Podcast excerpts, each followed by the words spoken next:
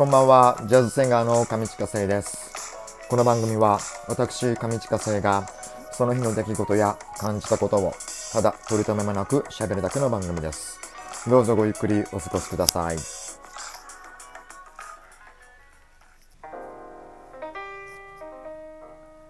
さあ、えー9月26日土曜日、大人のほうれん草上近生です。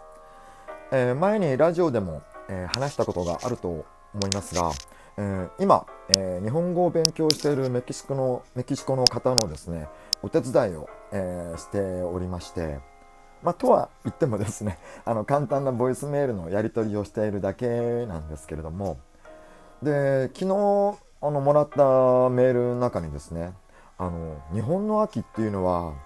どんなんですかっていうふうに、えー聞かれたのでさあこれどう返事しようかなと、え今考えているところです。そう日本の秋っていうと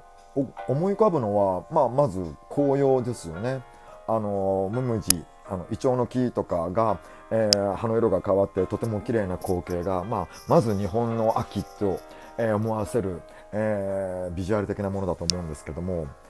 まあでも変身するのは多分もみじだろうなとは思うんですが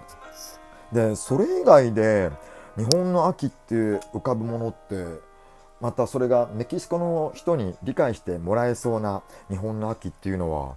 あるかなと思って。皆さんなんか想像したことありますか？で一応ググってみたんですがまあ一応あのもみじ以外にもコスモスだったりとか、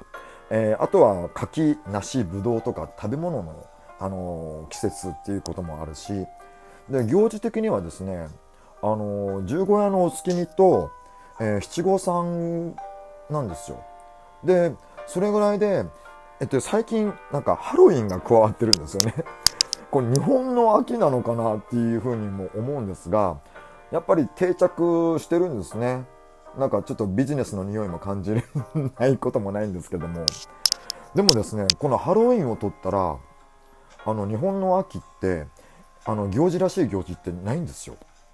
あのでなんでだろうと思ってふと思った時にですねやっぱ食べるものがいっぱいあるっていうイメージの方が強いんですよね。ということはやっぱり収穫をすることでもあの手一杯あの文化的にですねなのであの行事どころじゃないっていう のが一番あるんだろうなと。でやっとこうあの全部収穫し終わってやっとのんびりできたあたりに七五三みたいな感じになるのでだからあのそう考えるとあのハロウィンが入ってもらって日本にとっては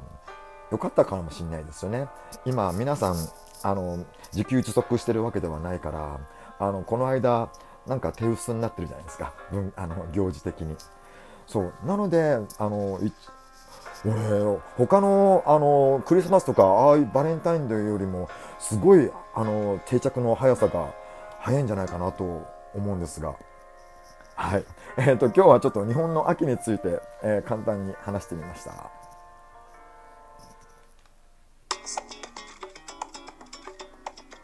さあ、えーこの時間を使いまして、えー僕が日頃行っておりますライブのインフォメーションをお伝えしようと思います。えー BGM は僕の昔のオリジナルのゆらゆら夢の中です。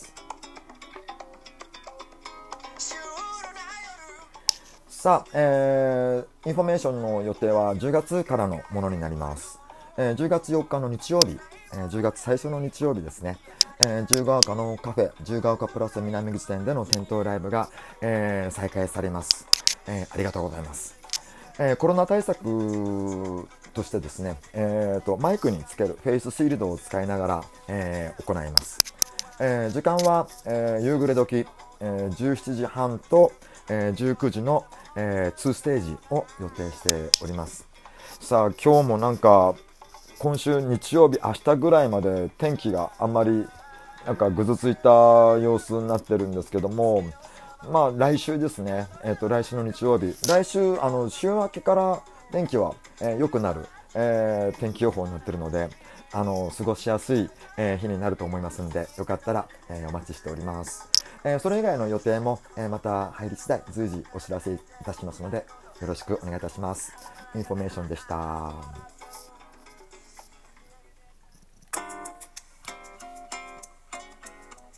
さあ、えー、9月26日の大人のほうれん草後半です、えー、いつものようにガチャを引いてみました、えー、今日のお題はですね結婚前の同棲はあり、賛成派反対派っていうことで 俺がこのガチャを引いたかみたいな 感じがするんですけども。結婚前の同棲まあ僕はまあ単純に答えるとすると賛成派ですね。いいんじゃないですか？ってあのそう 思うんですけども。まあ僕はあのゲイなのであまりあの結婚というものは今現在ではあまりその現実的ではないっていうのもあったりとかするので、まあ、この答えは、まあ、一市民の意見として かな。あんまあの影響力全然ないですね、まあ、ただでさえ僕の答えは影響力ないんですけども。でもこういうお題が出るってことはやっぱ結婚前の同棲についていろいろこう気になるんでしょうね。でその裏にはやっぱり、まあ、結婚する前にエッチはありかなしかとかもし子供ができたらみたいな、えー、そんなことが隠れてるんだろうなっていうふうに、もう男女の場合はそれってすごくあの大事な部分になってくるので、あのー、この、えー、質問とかはすごくわかるんですけれども、そう、僕もね、できたら付き合ったら一緒に暮らしたい派なんですけど、まあでも実際はあの、暮らしてみたいな、みたいな派になるかな、みたいな。まだ全然実現できてないし。なんか声がすごく小さくなってしまいましたけども。そう恋愛もねちゃんとまだうまくできてないんですそう。もうね長く続かないんですよ。なんでなんだろうっていうふうに。そう往々にしてですねこっち系の人たちの恋愛って結構続かないケースが目立つんですよ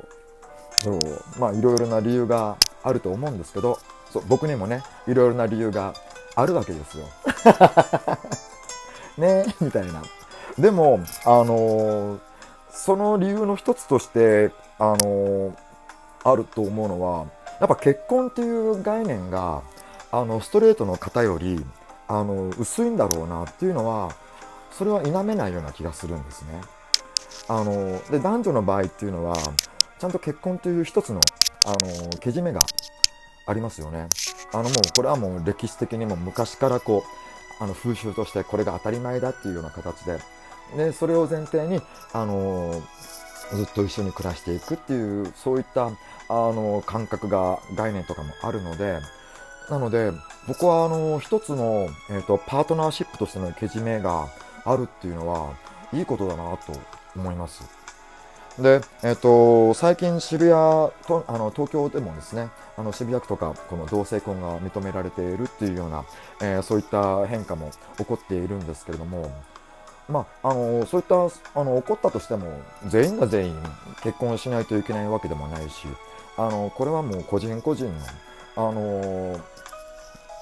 意思に委ねてですね、できることとして、え、考えればいいと思うんで、まあでも僕はね、そういった結婚とかができるようになったら、あの、いいんじゃないかなってね、なんか、婚約しました、みたいな。今なんで 誰にも、誰も見てないのに俺手の甲をみんなに見せようとしてる アクションしたのかわかんないんですけど